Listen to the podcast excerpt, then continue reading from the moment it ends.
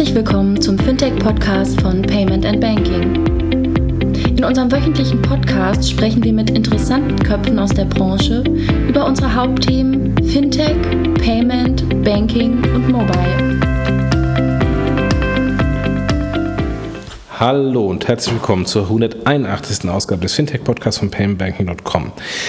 Wir haben ja schon etwas länger ähm, Zeit ins Land gehen lassen äh, von der BEX-Konferenz, der Bam äh, Banking Exchange-Konferenz, die am 27. und 28. September in Frankfurt stattfand. Äh, wir haben ja schon einen Podcast ähm, von der, der BEX, ähm, also ein Panel von der BEX äh, genommen ähm, und hier als Podcast veröffentlicht. Hier nun insofern der zweite Podcast von der BEX, ähm, nämlich das Thema Robo, Robo Advisory. Ähm, und wir haben da eine interessante Kombination ähm, im, äh, im Podcast, nämlich wir haben Erik Potzowait, CEO und Gründer von Scalable Capital, äh, ein Fintech, ähm, der mit Kai Bald, Head of Digital von der DWS, äh, über das Thema Robo-Advising und Kapitalanlage spricht. Also er an Incumbent spricht mit dem Fintech. Das Ganze wird moderiert von Rafael Otero vom Payment Banking Team.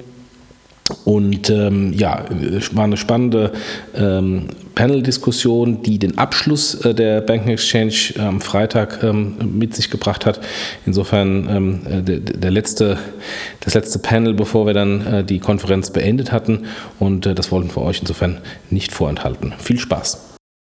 Nachdem wir jetzt viel über die Leute gehört haben, die noch nicht im Banking sind, aber ganz viel Geld verdienen, reden wir doch jetzt lieber mit Experten, die tatsächlich auch heute im Banking noch ganz viel Geld verdienen. Ich darf begrüßen Erik Potzowait von Scalable und den Kai Bold, der Head of Digital von DWS. Wir wollen uns ein wenig unterhalten über Robo, echtes Wealth Management, da, wo Stand heute tatsächlich noch ein wenig Geld verdient wird, weil mit Kunden macht das keiner mehr, mit Krediten macht das keiner mehr. Also da, wo es noch Spaß bringt. Erik, du als Herausforderer in dem Markt, erzähl doch mal, wie sieht es denn aus bei euch? Wie, sieht denn, wie ist denn deiner Meinung nach Robo angenommen worden? Ja, ähm, wie ist Robo angenommen worden? Also ähm, wir selber sind ja im dritten vollen Geschäftsjahr. Die Firma wird jetzt dieses Jahr vier Jahre alt im Dezember, sind jetzt seit zweieinhalb, fast drei Jahren live. Und ähm, wer den Robomarkt so ein bisschen kennt, sich auch mit uns beschäftigt hat, wir fahren ja ähm, so eine ja, zweigleisige Strategie. Wir haben unser Eigengeschäft, wo wir selber Werbung machen auf Google und Facebook äh, hauptsächlich.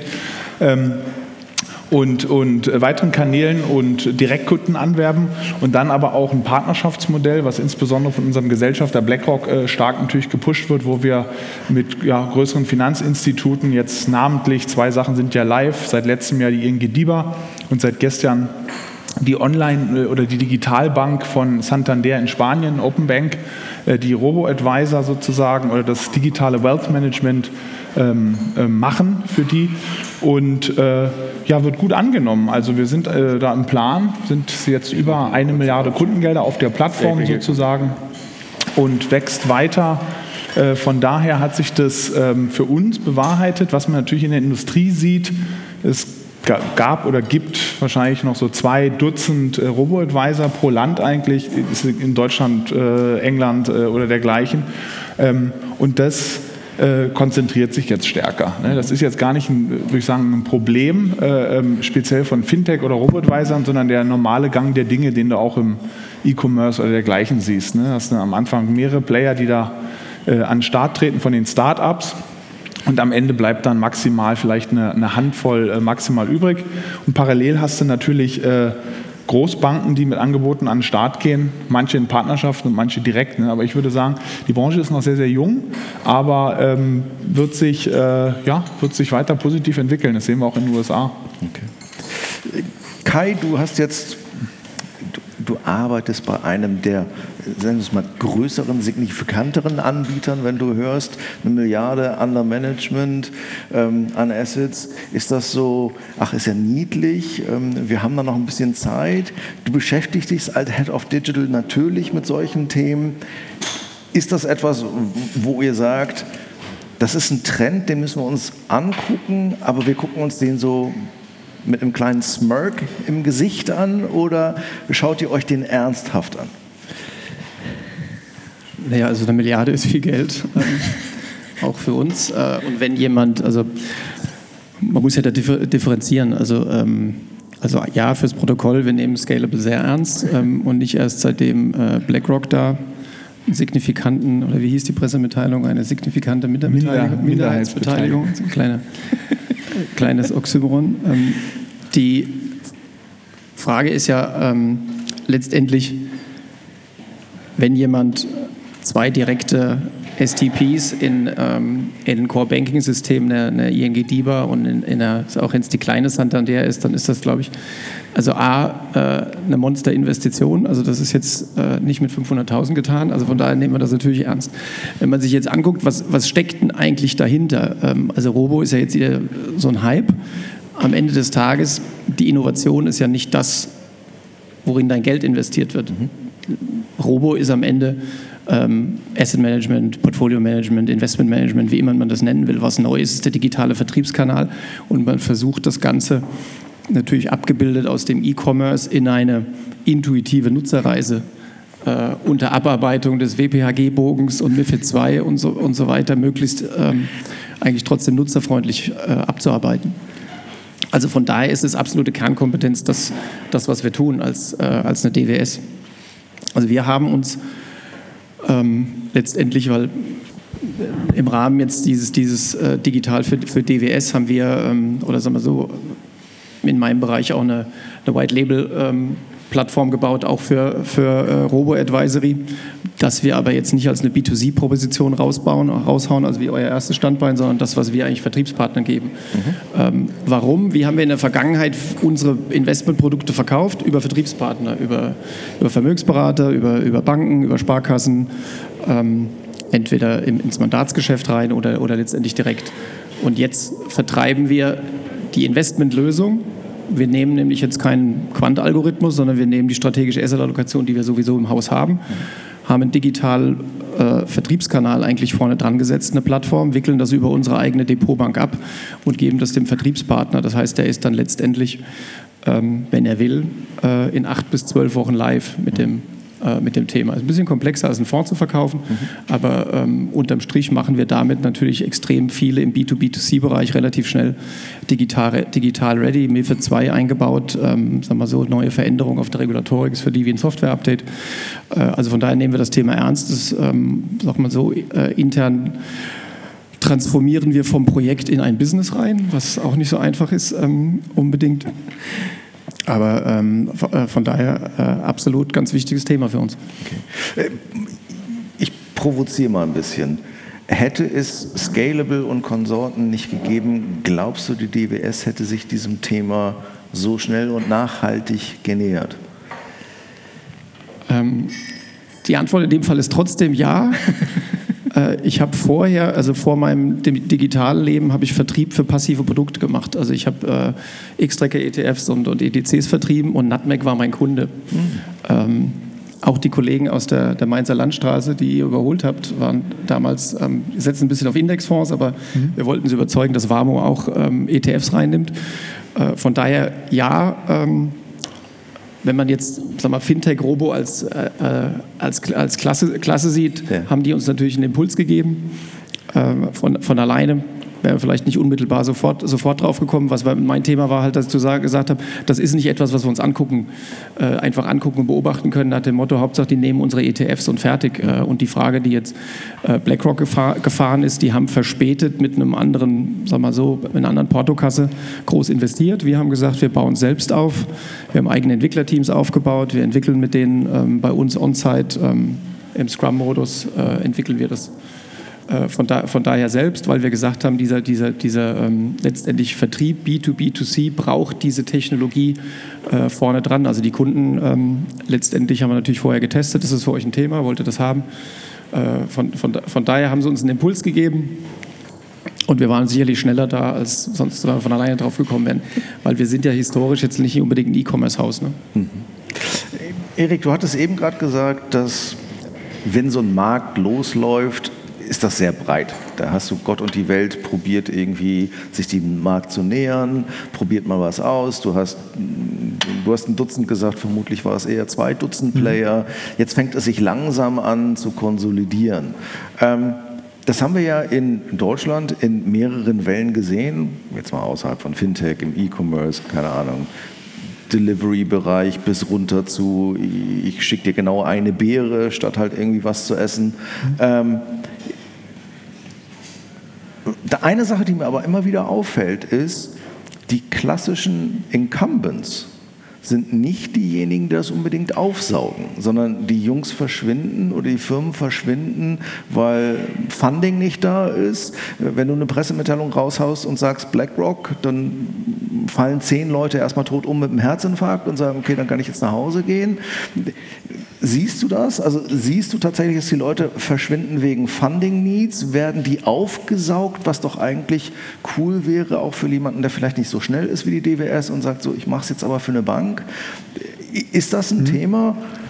Äh, ja, ich glaube, äh, da sprichst du den, den Punkt halt an. Also die Frage ist ja, warum startet es mit 2030 und äh, warum entwickeln die sich nicht alle? Ne? Weil der Markt an sich, Geldanlage, der, der hat eine natürliche Tendenz, fragmentiert zu sein. Warum? Weil er eigentlich keine natürlichen Netzwerkeffekte hat. Also ähm, der, jeder weitere Kunde bringt mir auf LinkedIn und Facebook und dergleichen einen riesen Vorteil ja, oder auf eBay, ähm, ähm, weil er den Service verbessert. In der Geldanlage ist das jetzt nicht zwangsläufig so. Ja, vielleicht indirekt, weil es alles ein bisschen liquider wird und ich äh, Kosten noch weiter senken kann, aber nicht direkt.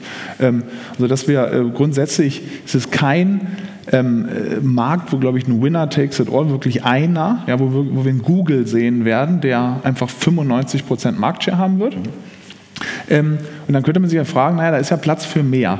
Was sich dann aber dort doch entwickelt, ist, ähm, die eine Seite ist die Funding-Seite. Ne? Am Anfang hast du halt, es ist relativ einfach heutzutage mal so eine Seed- und A-Finanzierung zu kriegen. So ein paar Millionen Euro oder ein paar hunderttausend Euro reicht auch zum Start erstmal von Business Angeln und Venture Capital-Gebern.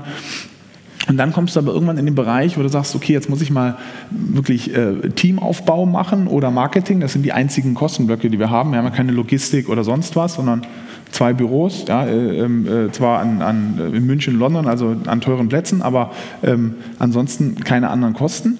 Und da musst du dann aber mal reinbuttern. Und da brauchst du dann schon ähm, eher zweistellige Millionenbeträge.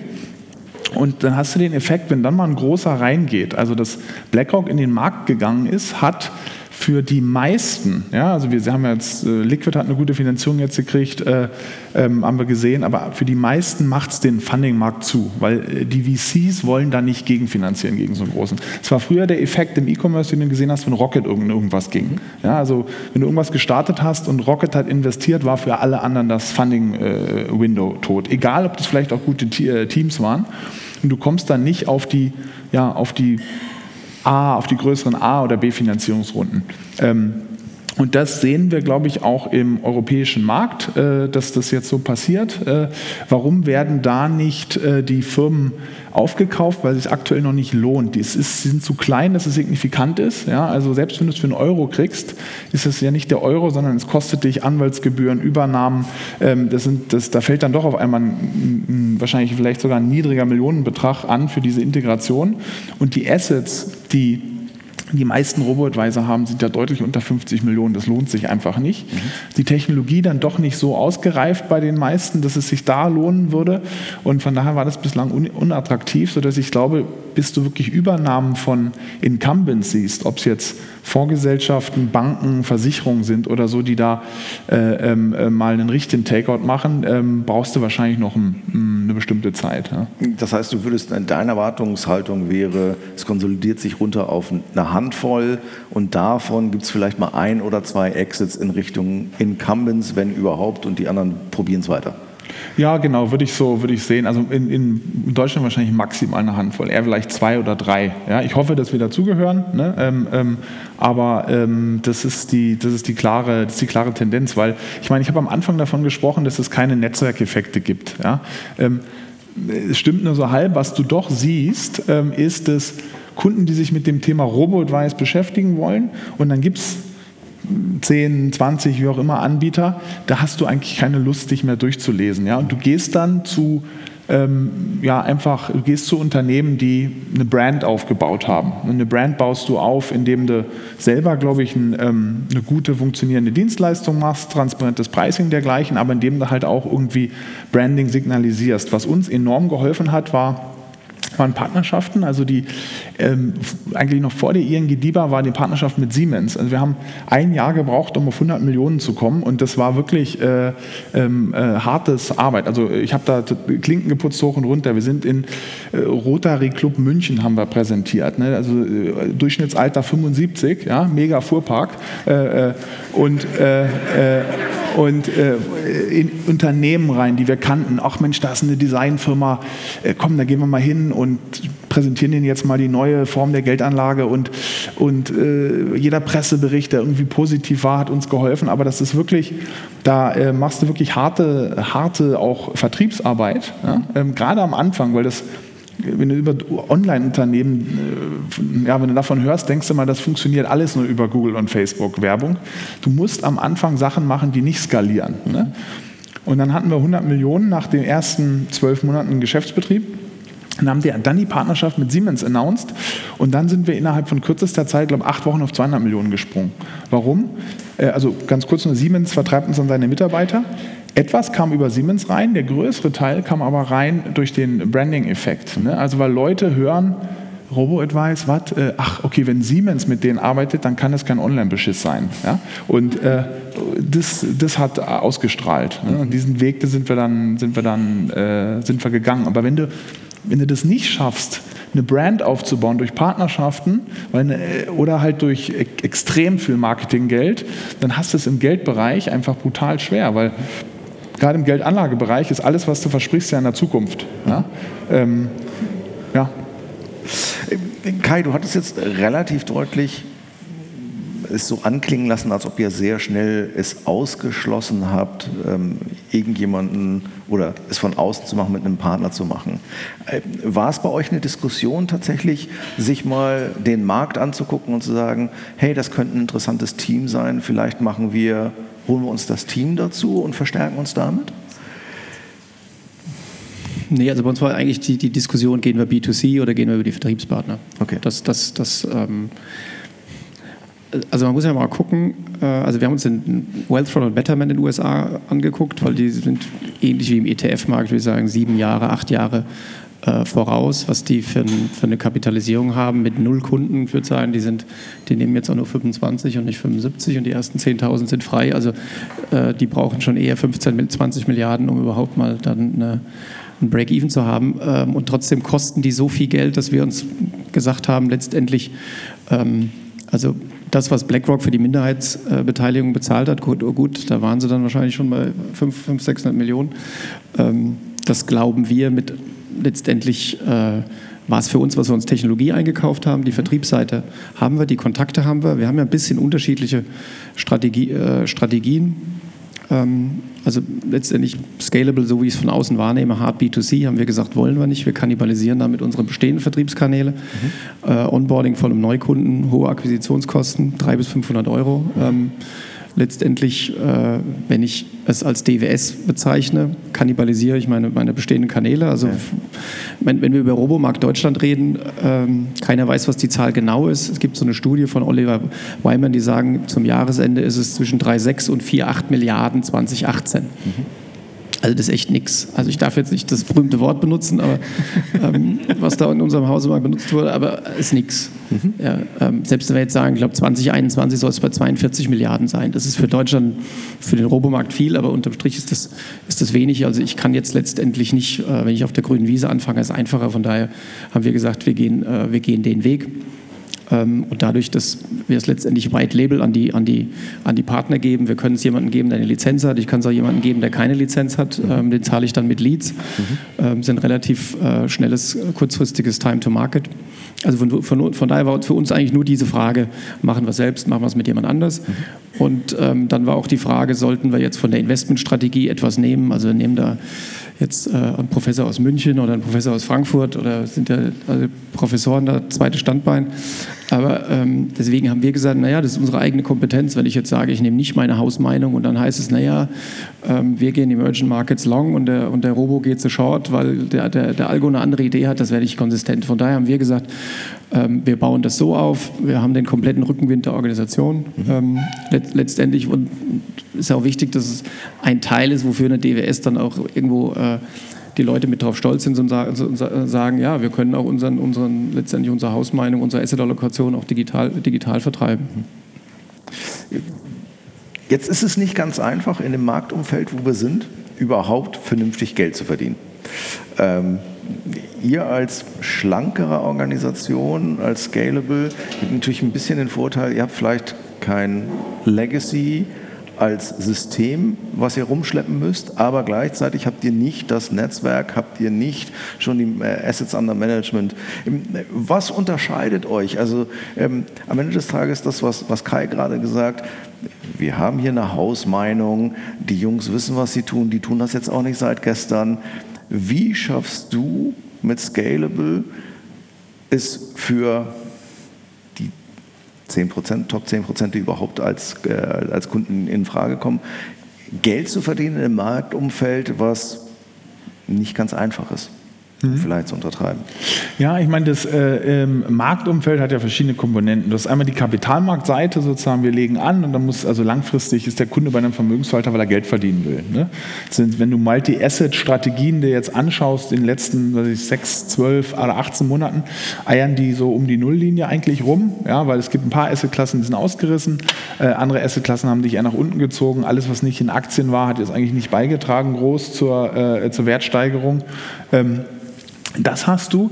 Das ist aber einfach, äh, würde ich das jetzt als Problem beschreiben? Nee, weil das ist einfach das Part of the Game. Ja, also wenn du wenn du Angst hast, dass du mit einem bestimmten Beta, also mit einer Korrelation an der Entwicklung der Kapitalmärkte, wenn du das nicht willst, dann sollte man gar nicht in, in, das, in, in die Vermögensverwaltung gehen. Grundsätzlich ist es ein gutes Business, weil der Markt hat einen langfristigen Trend nach oben. Ja, also je nachdem, was du für Zahlen da unterstellst, ich werfe jetzt einfach mal 5% in den Raum für vielleicht breit, breiter gestreute Portfolien. Das heißt, ähm, du hast natürlich ein Business, dass wenn du gar nichts machst und keine Kunden abhauen, ja, 5% wächst. Ja. Dazu hast du so ähm, ein Sparplanverhalten. Also jeder zweite Kunde bei uns hat einen Sparplan, recht hoch, über 450 Euro. Das heißt, du hast, wenn du Kohorten anschaust, eine, ähm, ein Anwachsen der Kohorten über die Zeit, ne, was auch ein schöner Effekt ist, weil das Business wächst sozusagen und ich muss kein neues Marketing äh, dafür ausgeben. Ja? Ähm, ja, das ist sozusagen die Kapitalmarktseite. Grundsätzlich, ähm, wenn du sagst, schwieriges Umfeld, ähm, wie soll man da Geld verdienen? Also ähm, der, Ro der Robo, woher lebt der? Der lebt einmal davon, dass die Leute, wenn sie Geldanlage machen wollen, meiner Meinung nach, eine Dienst, das haben wir auch in dem vorherigen Panel so gehört, ähm, die wollen einen Kapitalmarkt, wollen sich aber eigentlich nicht mit beschäftigen. Sie wollen eine Dienstleistung, die ihnen das abnimmt. Mhm. Und Robo im Generellen ist eine, ist eine Dienstleistung, kein Produkt. Du, wenn du das nicht willst, dann siehst du gar keine Wertpapierkennnummer, siehst gar keine ISIN, musst keine Stückzahlen eingeben, sondern du, wenn du Geld investieren willst, machst du das mit einem Swipe nochmal 5000 Euro rein und es wird alles für dich abgewickelt. Und dieser Convenience-Aspekt ist, glaube ich, der größte Treiber in das Modell. Aber es lebt auch von der Kostengünstigkeit. Also die Robos, unterschiedliche Preismodelle am Markt, aber äh, inklusive ETF-Kosten rangen die eigentlich so von 0,6 bis 1, 1,2 Prozent, die meisten zumindest. Ja, es gibt Outlier, die teurer sind. Äh, das ist äh, im Durchschnitt, würde ich sagen, die Hälfte, wenn nicht 70 Prozent günstiger als nicht selber machen, ja, das ist noch günstiger, sondern die klassische Bankanlageberatung, ja, wo du meist aktiv gemanagte Fonds hast, wo du Aufgelder hast, ja, äh, bis zu 5 Prozent. Ähm, es ist deutlich günstiger als fondgebundene Lebensversicherung, wo du eigentlich gar nicht weißt, wie viel du zahlst. Wenn man die Verträge kennt äh, ähm, und mal durchschaut, siehst du, dass du da halt ähm, 5, 6 Prozent der Beitragssumme ganz am Anfang schon an die Berater zahlst. So. Also es lebt, was ich damit sagen will, ist, du lebst durch Kostengünstigkeit, was natürlich auch dazu führt, ist, dass der Anbieter nur noch wenig übrig hat. Also ich meine, bei uns kann man es ganz einfach ausrechnen. Wir haben ja nur eine Einnahmequelle und zwar sind das die Gebühren, die wir vom Kunden nehmen. So, in unserem ich sage, rede jetzt mal über das Direktgeschäft, weil in den Kooperationen, da haben wir keine Marketingkosten, ja, da hast du eine reine Nettomarge. Im Direktgeschäft nehmen wir 75 Basispunkte, davon müssen wir Mehrwertsteuer bezahlen, davon müssen wir die Depotbank bezahlen, bleibt so roundabout ein halbes Prozent übrig. Ja. Ein bisschen weniger, über die Zeit ein bisschen mehr, weil, die, äh, weil du mit größeren Anlagegeldern noch bessere Konditionen kriegst. So. Und dann kannst du einfach ganz einfach ausrechnen, was du da hast. Auf einer Milliarde hast du 5 Millionen netto. So, damit kannst du dann wahrscheinlich schon, je nachdem wie groß dein Team ist, anfangen, dein Team zu zahlen und noch kein Marketing. Und äh, irgendwann später hast du das Marketing unter Umständen noch drin. Und das ist der Dreisatz, der funktioniert, ähm, wenn du groß wirst. Also dieses äh, ganze Ding ist halt ganz klar, das ist auch die Erwartung von, von BlackRock äh, ähm, natürlich. Äh, dass, ähm, du musst da x Milliarden auf so einer Plattform managen, ja, europaweit, B2C, B2B, B2B2C, R2D2, egal wie das jetzt bezeichnest, ja, äh, ähm, das muss, äh, ja, das muss ein großes Ding nach, äh, äh nach vorne werden. Ja. Okay. Kai, inwiefern war Kosten, Kostendruck, Kostensenkung, die Kostenseite etwas, was ihr im Hinterkopf hattet, als ihr euch mit Robo angefangen habt zu, zu beschäftigen? Ähm, also äh, Kosten sind bei uns seit zehn Jahren, würde ich sagen, ein Thema und jeder weiß, was ich vor zehn Jahren, äh, was ich jetzt gerade für zehn Jahre gejährt hat. Also wie haben wir denn angefangen? Ähm, also digital ist bei uns eine ziemlich junge Disziplin äh, und am Anfang habe ich mit einem Kollegen und drei Entwicklern in einem Büro gesessen und haben zwei Prototypen gebaut. So. Ähm, was hat das gekostet? 100.000 Euro, nämlich um die Entwickler zu bezahlen. Das waren am Anfang externe. Dann haben wir zwei Prototypen ge ähm, gebaut und ähm, vorne fürs, fürs Risikoprofiling, wie das aussieht, also die Journey, die du vorne durchgehst, bis am Ende sagt, so sieht dein Portfolio aus. Und das zweite, wie sieht denn das Onboarding aus? Weil das ist eigentlich so der, äh, der Pain, den ja viele, viele haben, warum das, das, das Onboarding so, ähm, so schwierig ist. Also Ausweis fotografieren, Daten hochladen, auslesen, elektronische Unterschrift und so weiter. Ähm, so, mit dem Ding bin ich dann, ich sag mal so, mein Venture Capitalist saß intern. Ja? Also damit bin ich dann bei uns in, in, ins Exco und habe hab gesagt, also das ist der Robomarkt, das sind die Studien, ähm, das, ist was das ist was passiert. Ähm, so kann es aussehen und ähm, wir wollen daraus ein Business aufbauen. Mhm. Und daraufhin gab es dann äh, letztendlich, äh, das war 2016, daran, dann, dann gab es Budget äh, letztendlich, das wir aufbauen konnten, die Scrum-Teams aufbauen konnten, entwickeln konnten, sind dann am, im Juli 17 mit dem ersten Vertriebspartner äh, live gegangen. Mittlerweile haben wir ähm, neun live, zwei weitere gehen in den nächsten ähm, vier Wochen live. Mhm. Äh, und das ist so ein bisschen für uns ja der KPI, ne, Vertriebspartner jetzt ähm, da, da, da on zu boarden. Aber ich muss mich auch jedes Quartal rechtfertigen, ähm, wie sehen die Budgets aus, wie sind wir von der Runrate, wenn, wenn, das, wenn das Unternehmen Kosten, Kosten einsparen muss, ähm, hängen wir natürlich in dem Gesamtgefüge mit drin. Ne? Also wenn bei der DWS die Flows gut sind, da sagt man jetzt nicht, naja komm hier, das ist jetzt unser, unser, unser Playground, lass den mal mit dem Geld weitermachen. Also ich sag mal so, der Kollege, mit dem ich das gemacht habe, hat früher ein Startup gegründet ähm, und der sagt auch, naja gut, wir haben es intern und, und sonst muss man sich auch den Venture-Kapitalisten recht, gegenüber rechtfertigen. Also das ist, das ist nicht so, dass, dass, dass es nach dem Motto heißt, naja, Fat Cat und, und äh, die haben ihr Budget und, und können da rumspielen. Also da unterliegen wir komplett den gleichen wirtschaftlichen Rahmenbedingungen. Okay. Jetzt hast du zweimal schon angesprochen, Kannibalisierung. Natürlich ist das in einem Haus wie bei euch eine Diskussion, die man führen muss und die vermutlich auch geführt wird. Jetzt habt ihr schon ein bisschen Erfahrungswerte. Passiert Kannibalisierung? Ist das, ist das ein Komplementärprodukt? Siehst du, dass sich Sachen nachhaltig verschieben auf Robo? Oder ist das etwas, was tatsächlich eine, eine kleine Lücke war, die man bis jetzt nicht, vielleicht nicht so bedienen konnte und man hat jetzt Zusatzgeschäft?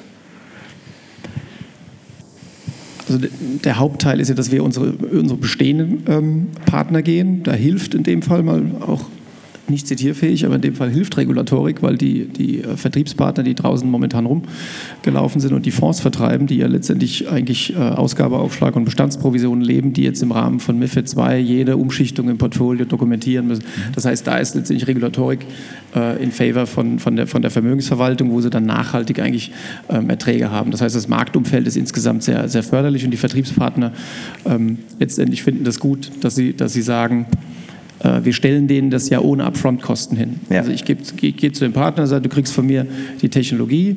Das ist letztendlich das Outsourcen des, des, des, Marketing und des, und, und des Vertriebs. Ähm, was ich von dir nur erwarte, ist, dass du ähm, es nicht ins Regal stellst, sondern dass du halt wirklich Mhm. auch Feuer, ähm, Feuer in den Vertrieb gibst.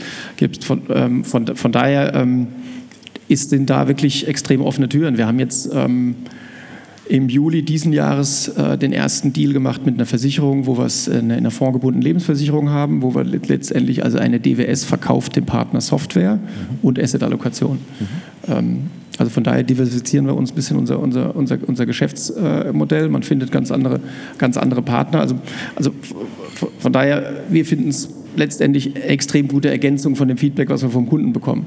Wenn man sich den Markt anguckt, also ähm, eine UBS hat ja ähm, kann man jetzt sagen, die haben in UK einen eigenen B2C-Robo äh, aufgebaut. Den haben sie, glaube ich, jetzt nach 15 Monaten wieder zugemacht, ähm, weil sie gesagt haben, naja, wenn ich es in der Schweiz mache, das ist halt so ein halbschwanger Ansatz. Ne? Also, ähm, also wenn ich es in der Schweiz mache, uh, dann tue ich meinem eigenen Geschäft weh, also mache ich es mal in UK, da habe ich nämlich keinen. Ähm, also von daher haben die halt relativ, also fail fast, das Ding jetzt, jetzt, äh, jetzt wieder zugemacht. Die Amerikaner, ähm, ein, ein, ähm, ein Schwab äh, bietet es für null an. Hat neben dem der Vermögensverwaltungsfee, diese, also bieten es für null an, haben sie nicht. Die ziehen ein anderes Geschäftsmodell, ein bisschen was aus dem Spread raus. Ähm, Vanguard hat einen eigenen, einen eigenen gebaut. Die können es, weil sie einfach so unglaublich günstig sind vom Produkt. Die haben so einen, so einen wahnsinnigen Produktvorteil, dass sie letztendlich da die Kannibalisierung nicht haben. Keine Vertriebler kann, kann Vanguard rauslassen. Ähm, und wenn man sonst sich hier im Markt anguckt, also ähm, die Commerzbank macht keinen eigenen, die machen es über, über, über Cominvest, also der da bei Comdirect sitzt. Äh, also ich sehe keinen Case, wo momentan eine Bank sich äh, da groß raus, raushaut und selbst, selbst einen macht. Ja? Also ich meine, BlackRock fährt ja die Beteiligungsstrategie, weil sie auch sagen, also ich glaube, wenn eine Bank jetzt B2C das macht, ähm, ich meine, die, die, die Deutsche hat den Robin, den sie jetzt in die, in die, in die Filialen gibt. Ähm, von daher ist es ein, ein, ein Tool, was sie letztendlich in der, in der Beratung einsetzen. Aber wenn ein Asset Manager, der normal kein eigenes hartes Vertriebsnet hat, jetzt das äh, von sich alleine B2C macht, das wird er spüren. Also speziell in Deutschland, weil der Markt halt extrem verkrustet ist. Ja. Erik, du hast ja auch Partnerschaften mit Banken. Ähm, ist Kannibalisierung, ist diese Angst vor Kannibalisierung da ein Argument? Du hast jetzt mit der ING DIBA ja auch mehr als 30 Tage Erfahrung. Ähm, wie, inwiefern ist das eine in eurem Partnergeschäft eine abstruse Angst, undifferenziert? Ist die ehrlich so? Oder ist das, sind Partner eigentlich die besseren, die sich noch nicht an diesen, an diesen Bereich reingetraut haben, wo du sagst, ich bin komplementär, komm, da unten, da kümmerst du dich nicht drum, das machen wir jetzt für euch? Ja, also Kannibalisierungsängste sind der größte Blocker eigentlich und auch der größte Grund, warum überhaupt äh, so junge Firmen gegenüber Incumbents äh, erwachen können. Jetzt gar nicht nur im Fintech, in allen Bereichen. Ne? Weil es ist ja nicht so, dass manche, also klar, du hast dieses Thema Schnellig, diese ganzen Bilder, die man kennt, ja, Sch Schnellboot, Windhund, wie auch immer, gegen Großschiff, Elefant oder was auch immer man für Bilder nimmt, bist schneller. Aber ähm, an sich ist es nicht so, mh, dass bei großen Häusern, dass die da zu blöd sind oder das nicht erkennen. Also wenn du eigentlich mit, ähm, ja, mit gerade, mit Senior Managern sprichst, die wissen schon, ähm, wohin sich die Welt da entwickelt. Das Hauptproblem ist, dass du nicht über deinen eigenen Schatten springen kannst. ne? Es gibt da ein super Zitat, ich glaube, ich habe ich, als ich letztes Jahr präsentiert habe, habe ich das glaube ich auch mitgebracht äh, von Mark Sasta, so ein, ja, so ein bekannter VC und Entrepreneur aus dem Silicon Valley, der sagt, er investiert halt gern in, in Dinge, wo, klar, gutes Team, großer Markt, aber vor allem, wo die, das neue Businessmodell den Kern des alten Businessmodells challenged. Weil dann hast du, egal wie viel Geld der große äh, in, Incumbent hast, dann hast du einen enorm großen Vorteil, dass er einfach den Sprung nicht macht. Ne? Jetzt ist es, glaube ich, also ähm, ich meine, äh, oder mal als konkretes Beispiel, ne? ähm, dass eine Bank, ja, wirklich ein Produkt anbietet, was günstiger ist und dann vermeintlich auch noch besser, more convenient, ähm, das fällt einem halt extrem schwer, wenn du einen Filialbetrieb hast. Und wenn du auch Mitarbeiter bezahlen musst, die du in Deutschland ja nicht einfach kündigen kannst. Geht ja nicht. Du kannst ja eigentlich in Deutschland, außer du machst Geschäftsbereiche zu, kaum Leute kündigen. Das geht dir einfach nicht über die, über die, über die Lippen. Ich glaube, jetzt hier in dem Fall ist was anderes, weil es ja hier auch ein DWS ja ein Produkt Produktanbieter ist, der sozusagen sein Spektrum da erweitert. Ich muss ganz ehrlich sagen, auch das Robin über die Filialen ausgerollt wird, das hat mich überrascht. Das ist eigentlich ein Gegenbeispiel. Ja, da, da trauen sie sich dann. Die meisten Banken trauen sich nicht. Ne? Ähm, und ähm, ja, sozusagen das mal das Vorgeplänkel, was unsere konkreten Partnerschaften eingeht, wenn ich die mal durchgehe. Die ING DIBA ist ein sehr spezieller Case, ne? weil die haben keine Beratung und die haben keine Vermögensverwaltung bisher. Ne? Das, ist, das Geschäft ist, äh, das macht sie, glaube ich, auch attraktiv sehr kundenzentrisch, sehr einfach. Ja, ähm, du hast dein Tagesgeld, Girokonto und Baufinanzierung. Ja, es noch ein paar andere Sachen, aber das sind die Hauptgeschäftsbereiche. Und daneben her ein riesengroßer Satz an Einlagen. Ja, Einlagen hast du früher mit Geld verdient, verlierst du heutzutage mit Geld. Ähm, also alles, was du nicht rausschaffst, übers, übers, übers äh, Kredit- oder Baufahr Baufinanzierungsgeschäft rauszugeben. Also einen hohen Anreiz, das in diese Spargelder, in Investitionsgelder zu drehen. Und da äh, haben sie, setzen sie ihr halt ähm, einen ganz großen, äh, ganz große Gewicht setzen sie da halt auf Online-Vermögensverwaltung. Ja, und das wird extrem gut angenommen. Also die Online-Vermögensverwaltung ist das oder ja eins der, wenn nicht das best verkaufendste oder best äh, nachgefragte äh, Vermögensprodukt, was sie, was auf ihrer Plattform haben. Ja? Ähm, und von daher, die kannibalisieren sich nicht.